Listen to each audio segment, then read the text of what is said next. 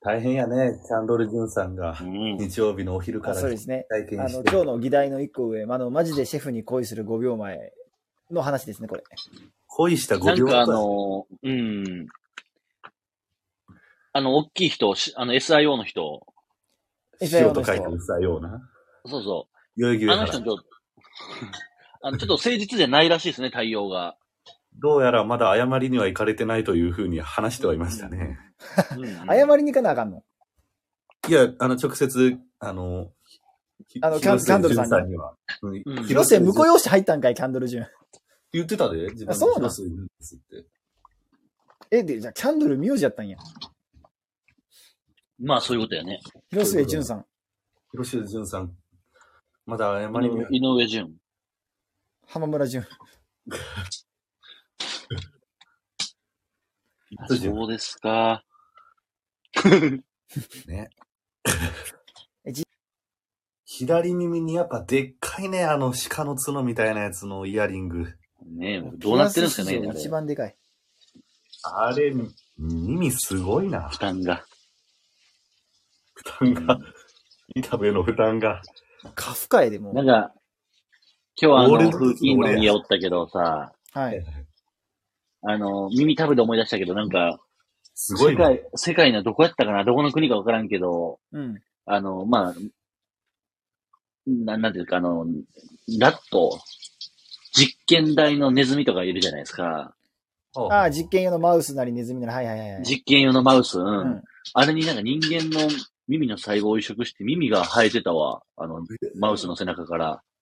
ああ、その細胞、あれスタッうプ、んスタップじゃねえわ。そうそう、そういう、なん、なんかその、あ、それでじゃあ耳をちょっとちぎれちゃった人に移植させてみたいな。そううみたいなやつの研究の一つやけど、はい。ラットマウスみたいなのがあったの今の話で思い出しました。すげえな。幅広いね。食事を早めにとっといてよかった。あ、PTA さんに申し訳ないですね、そうなると。あ、よかった。あそれはまあどあ今いないから大丈夫だどよ。のどのように耳に生えてんすかなんか何いいやもう、ラットの背中に、縦ラットの背中に、もう縦縦。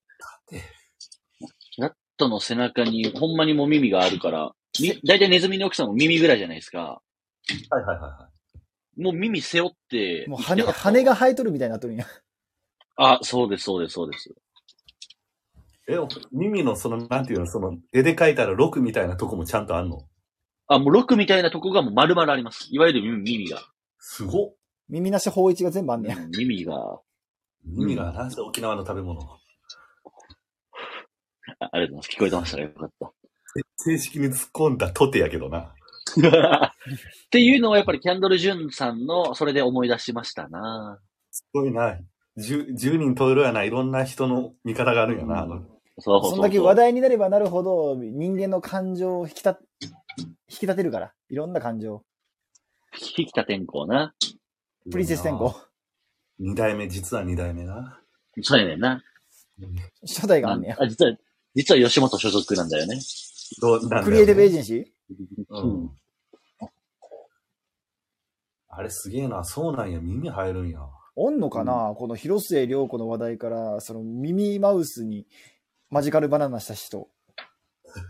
まあ、お唯一でありたいよね。耳マウスって。欲しいな。それで言うとなんかね、なんかねし、ベロを移植したんやけど、そっちで弾むん。